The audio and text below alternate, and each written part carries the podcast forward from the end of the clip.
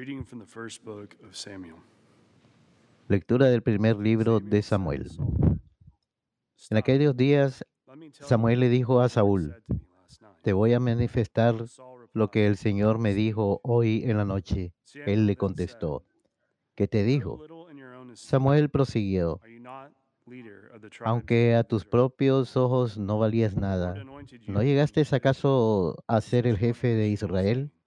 El Señor te ungió como rey de Israel. Él te ordenó llevar a cabo una expedición contra los amalecitas, diciéndote, ve y destruye a esos pecadores, hazle la guerra hasta acabar con todos ellos. ¿Por qué no has obedecido la voz del Señor y te has quedado con el botín, haciendo lo que desagrada al Señor? Saúl le respondió, no, yo obedecí al Señor, llevé a cabo la expedición que Él me ordenó. Traje cautivo a Agag, rey de Amalek, y acabé con los amalecitas. Fue el pueblo el que tomó el botín, lo mejor de las ovejas y los bueyes para sacrificarlos al Señor, nuestro Dios en Galil. Pero Samuel le replicó, ¿crees que tú, crees tú que el Señor le agradan más los holocaustos o los sacrificios que la obediencia a su palabra?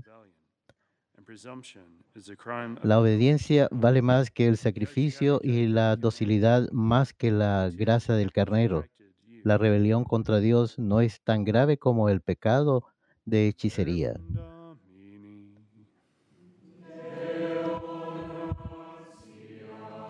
Palabra de Dios.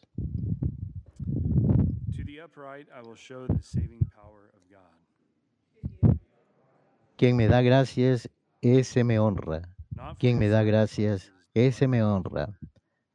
No voy a reclamarte sacrificios, dice el Señor, pues siempre están ante mí tus holocaustos, pero ya no aceptaré becerros de tu casa ni cabritos de tus rebaños. Quien me da gracia, ese me honra. ¿Por qué citas mis preceptos y hablas a toda hora de mi pacto? Tú, que detestas la obediencia y echas en saco roto mis mandatos, quien me da gracia, ese me honra. Tú haces esto y yo tengo que callarme. ¿Crees acaso que yo soy como tú? No, yo te reprenderé y te echaré en cara tus pecados. Quien me da gracia, ese me honra.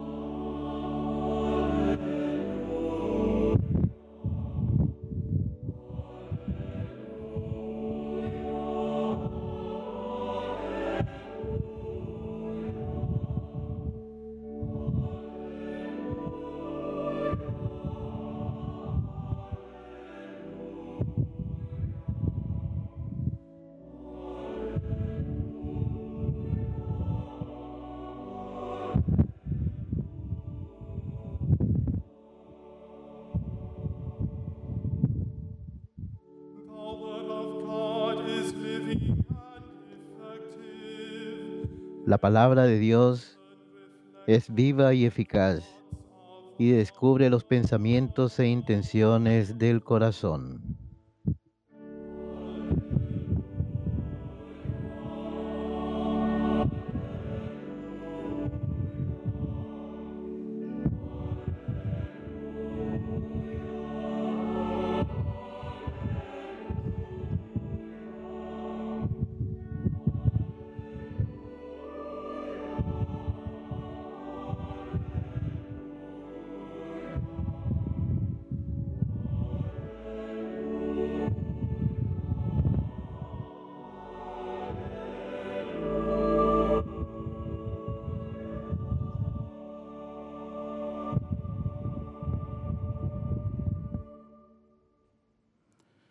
Dominus vobiscum.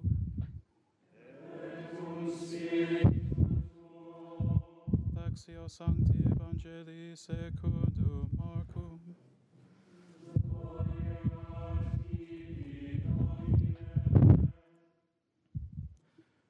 The disciples of John and of the Pharisees were En accustomed una ocasión en que los discípulos de Juan el Bautista y los fariseos ayunaban, disciples of John, algunos de ellos se acercaron a Jesús y le preguntaron, ¿por qué los discípulos de Juan y los discípulos de los fariseos ayunan y los tuyos no? Jesús les contestó, ¿cómo van a ayunar los invitados a una boda mientras el novio está con ellos? Mientras está con ellos el novio, no pueden ayunar.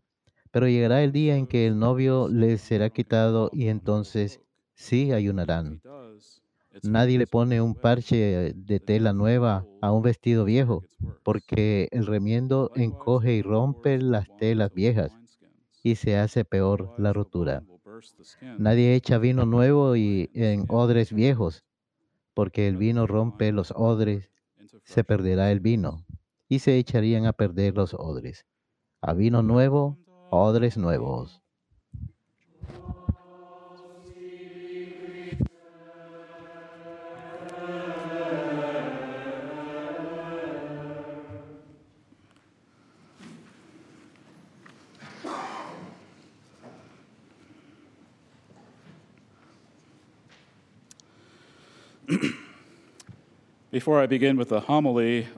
Antes de empezar la homilía, deseo mencionar que en este día donde celebramos el día de Martin Luther King Jr., seguimos rezando por todos los esfuerzos eh, en este país y el mundo para poner fin al racismo en toda forma. El racismo es un grave pecado que no tiene lugar en nuestra sociedad y en especial en la iglesia. Es una injusticia que hiere la paz que todos deseamos compartir como miembros del cuerpo místico de Cristo. Y damos gracias a Dios por los avances en los derechos humanos y civiles que han sido logrados hasta ahora y continuamos esforzándonos por el progreso y protección de los derechos de libertad, vida y paz para todos los pueblos, sin importar sus características personales. La oposición al racismo en la iglesia está arraigada en la enseñanza de la dignidad de cada vida humana desde la concepción hasta la muerte natural. Y como los obispos de Estados Unidos han enseñado en el documento del 2018, los actos racistas son pecaminosos porque violan la justicia, revelan un fracaso de reconocer la dignidad humana de las personas ofendidas, reconocerlos como prójimos, como Cristo nos llama a amar. Y los obispos nos han llamado a todos a una conversión genuina de corazón, una conversión que nos llame al cambio y a reformar nuestras instituciones en la sociedad. Este llamado a la conversión aplica no solo a cada individuo, sino también a la sociedad en pleno. Y como los obispos han dicho, en Cristo podemos encontrar la fortaleza y la gracia necesarias para ese peregrinaje. En la primera lectura de la misa de hoy, el profeta Samuel le habla al rey Saúl de la importancia de la obediencia y uno de los temas más prominentes en el Antiguo Testamento es la necesidad de obediencia. La obediencia está directamente relacionada a la fe. De hecho, es imposible obedecer a Dios sin primero tener fe en Él. El Catecismo de la Iglesia Católica habla de la obediencia en la fe en el párrafo 144. Dice, obedecer en la fe es someterse libremente a la palabra escuchada, porque su verdad está garantizada por Dios, la verdad misma. De esta obediencia, Abraham es el modelo que nos propone la Sagrada Escritura. La Virgen María es la realización más perfecta de la misma. Así que la obediencia está directamente relacionada a escuchar. Involucra escuchar la palabra del Señor, sus mandamientos, y cumplirlas en las actividades cotidianas. Así pues, obedecer quiere decir escuchar bien. Y a veces cuando un padre lidia con un hijo desobediente, puede decirle algo así como, ¿por qué no me estás escuchando? En otras palabras, ¿por qué no haces lo que te estoy diciendo que hagas? No basta sencillamente oír lo que el Señor nos está diciendo, sino también hacerlo mejor por ponerlo en práctica, según la forma en que Dios lo quiere. El Señor mandó al rey Saúl a través de su profeta Samuel a que matase a Gog, quien era un rey malvado que había sido enemigo de Israel y que destruya todo en la ciudad de Amalek. Los israelitas habían de matar no solo a todo hombre, mujer y niño, sino también todos los animales. Esto puede sonar duro para nuestros oídos modernos sensibles, pero hemos de recordar que la lección principal en esta lección es obediencia estricta a la palabra del Señor. No si es que el mandamiento en sí es demasiado brutal.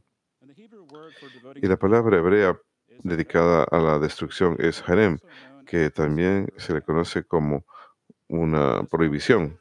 Esta palabra tiene una connotación de algo enteramente dedicado a Dios para su destrucción, casi como si ha de ser ofrecido como un holocausto.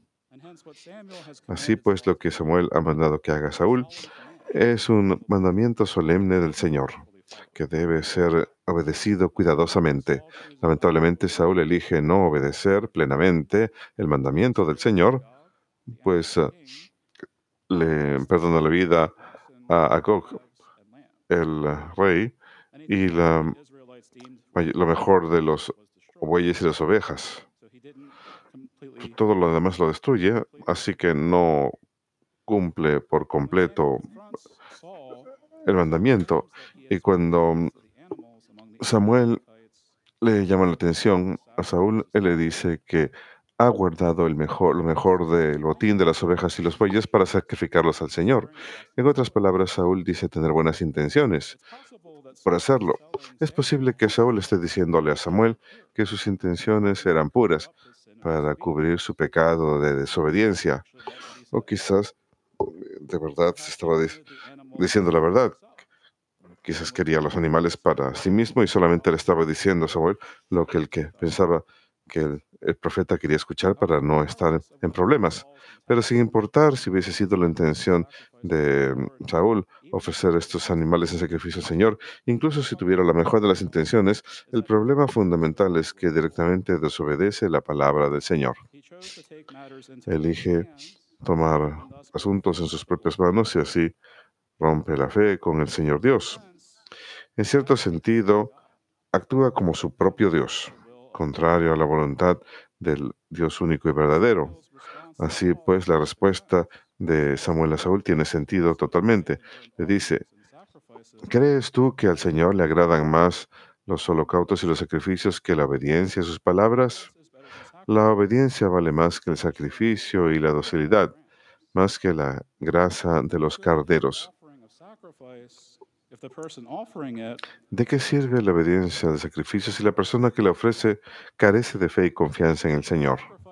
El sacrificio sin fe o sin obediencia se convierte en mera superstición.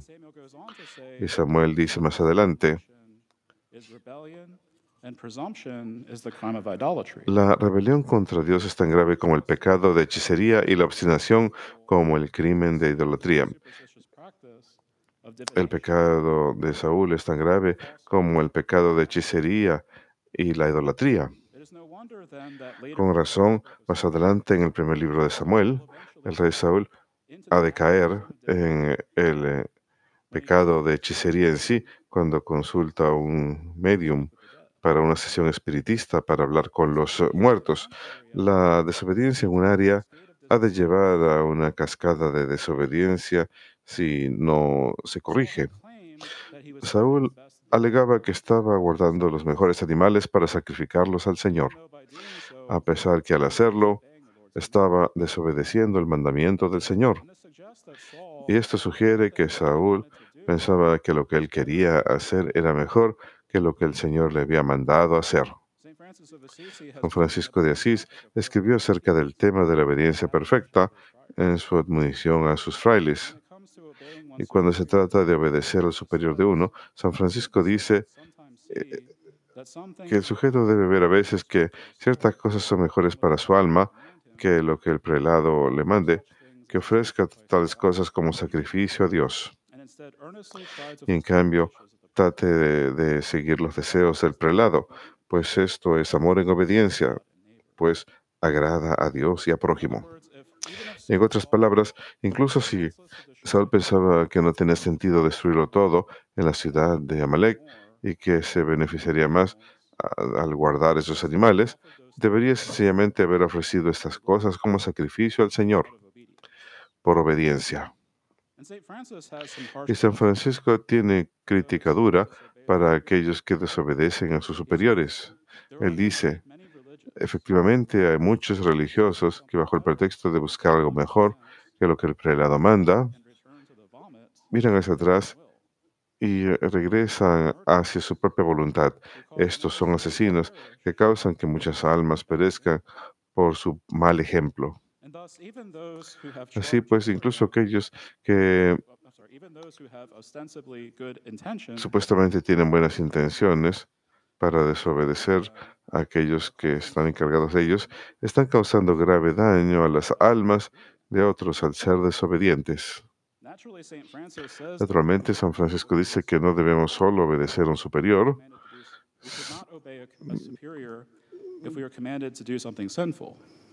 nos dice obviamente que no debemos obedecer a un superior si nos manda a hacer algo pecaminoso, pero incluso en tal caso no debemos abandonar a nuestro superior, más bien hemos de continuar amándolo. Así que incluso en un caso cuando el superior, Dios no quiera, mande algo pecaminoso, hemos de no obedecer en ese caso, pues no estamos supuestos a hacer algo pecaminoso, pero no estamos supuestos a abandonar al superior, hemos de rezar por él y amarlo. Como miembros de la Iglesia, nos convendría recordarnos estas lecciones de hombres santos como el profeta Samuel y San Francisco de Asís. Y ya que debemos amor, obediencia y respeto a Jesucristo, entonces por extensión debemos amor, obediencia y respeto al magisterio de la Iglesia, el pontífice supremo, sucesor de San Pedro, y los obispos en comunión con él. Y ha habido una alarmante falta de amor, respeto y obediencia hacia el magisterio en años recientes, especialmente entre aquellos católicos que deberían no ser así, deberían, aquellos que se consideran católicos fieles, nos convendría recordarnos la enseñanza del catecismo, el magisterio, Después de todo, fue a través de sus apóstoles y discípulos y por extensión sus superiores, sus sucesores, que Jesús dijo, aquel que los escucha, me escucha a mí. Aquel que los rechaza, me rechaza a mí. El párrafo 85 del Catecismo dice, la tarea de dar una interpretación auténtica de la palabra de Dios, ya sea en su forma escrita o en forma de la tradición, le ha sido encomendada al oficio vivo de enseñanza de la iglesia solamente. No tengo aquí que dice los vivos, el oficio vivo, el, el oficio vivo, no el oficio pasado, no el oficio de papas difuntos, es el oficio de enseñanza de la iglesia solamente. el párrafo continúa y dice, su autoridad en ese tema es ejercido en nombre de Jesucristo y significa que la tarea de interpretación le ha sido encomendada a los obispos en comunión con el sucesor de Pedro, el obispo de Roma. Noten que no dice que la autoridad de interpretación auténtica de la palabra de Dios le es dada a sacerdotes individuales, a teólogos o incluso a obispos individuales. Le es encomendada a los obispos en comunión con el sucesor de Pedro el obispo de Roma, el Santo Padre. Ponemos nuestra confianza en el magisterio vivo de la Iglesia, no porque confiemos en meros seres humanos, sino porque ponemos nuestra fe y confianza en el Espíritu Santo, que es activo en y a través del magisterio auténtico. En el párrafo 891 del Catecismo dice, Cuando la Iglesia propone una doctrina para ser creída como divinamente revelada y como enseñanza de Cristo, las definiciones deben ser adheridas con la obediencia de la fe. Esta infalibilidad en virtud de, de su misterio cuando como pastor y maestro supremo de todos los fieles que confirmen la fe a sus hermanos. Esto aplica a todos los actos supremos del magisterio, como cuando el Santo Padre declara una enseñanza ex cátedra. Sin embargo, la obediencia de la fe no está limitada solamente al ejercicio supremo del magisterio, sino también se extiende a el ejercicio ordinario del magisterio. O sea, en casos cuando se enseñan temas de moral y doctrina, pero lo que no se enseñan en manera infalible, como en una encíclica u otra forma de enseñanza pontifical. Y el párrafo 892 enseña que la asistencia divina es también concedida a los sucesores de los apóstoles cuando enseñan en comunión con el sucesor de Pedro y de una manera particular al obispo de Roma, pastor de toda la iglesia. Aunque sin llegar a una definición infalible y sin pronunciarse de una manera definitiva, proponen en el ejercicio del magisterio ordinario una enseñanza que conduce a una mejor inteligencia de la revelación en materia de fe y de costumbres. A esta enseñanza ordinaria, los fieles deben adherirse con espíritu de obediencia religiosa, que aunque distinto del asentimiento de la fe, es una prolongación de él. Noten que esto no dice que el fiel debe entender o incluso estar de acuerdo con lo que se está enseñando en el magisterio ordinario. Sencillamente ha de dar asentimiento religioso a lo que ha sido enseñado. Y esta actitud de obediencia religiosa no es solamente señal de obediencia y respeto hacia el magisterio, sino que también es señal de obediencia y fe por extensión a Cristo, quien estableció el magisterio. Y hay algunas personas que no entienden algunas de las enseñanzas que provienen del magisterio vivo y que inmediatamente concluyen que el magisterio está intencionalmente causando confusión o atribuyen algún otro motivo desviado al magisterio. Y cuando una persona hace esto sin suficiente reflexión y sin honestamente buscar aclaración en espíritu de buena voluntad y lealtad filial, es posible que hayan cometido el pecado de juzgar de manera audaz, especialmente si han criticado públicamente al Santo Padre y al Magisterio, que es un grave pecado si lo han hecho con conocimiento pleno y asentimiento pleno. Y para evitar el pecado, este pecado de juicio audaz, San Ignacio de Loyola nos da el siguiente consejo. Cada buen cristiano debe estar más dispuesto a dar una interpretación favorable a otra afirmación que condenarla. Pero si no es capaz de hacerlo, que pregunte cómo es que la otra persona lo entiende y si el otro lo entiende mal, que el primero lo corrija con amor. Con amor. Si eso no basta, que el cristiano trate todas formas eh, convenientes de llevar al otro a una interpretación correcta para que sea salvado. El catecismo también enseña que todos deben tener cuidado en interpretar en lo posible los pensamientos de eh, palabras y hechos de su prójimo de manera favorable. Cuando el magisterio emite una enseñanza, es incluso un nivel más alto. Debemos ser incluso más diligentes para entenderlo correctamente en espíritu de fe y buena voluntad. Nuestra posición como fieles católicos hacia el magisterio no debe ser recibir la enseñanza con espíritu de sospecha y crítica, sino con espíritu de fe, obediencia, religión, caridad y piedad filial. Si no entendemos algo, debemos estar más dispuestos a admitir que la deficiencia es nuestra, en lugar de sugerir que el magisterio está haciendo algo engañoso o equivocado. Y en esta forma evitamos escandalizar a otros, en especial aquellos católicos cuya fe es débil, o incluso aquellos fuera de la iglesia que están perplejos por la disensión y constantes eh, luchas entre los católicos. Y también evitamos ponernos de jueces del magisterio y así nos convertirnos en nuestros propios papas. Así pues, el día de hoy estamos invitados nuevamente por el Señor a renovar nuestro compromiso con la obediencia a su palabra, a sus mandamientos y a lo que Él nos ha revelado por medios de las escrituras, la tradición y la enseñanza del magisterio.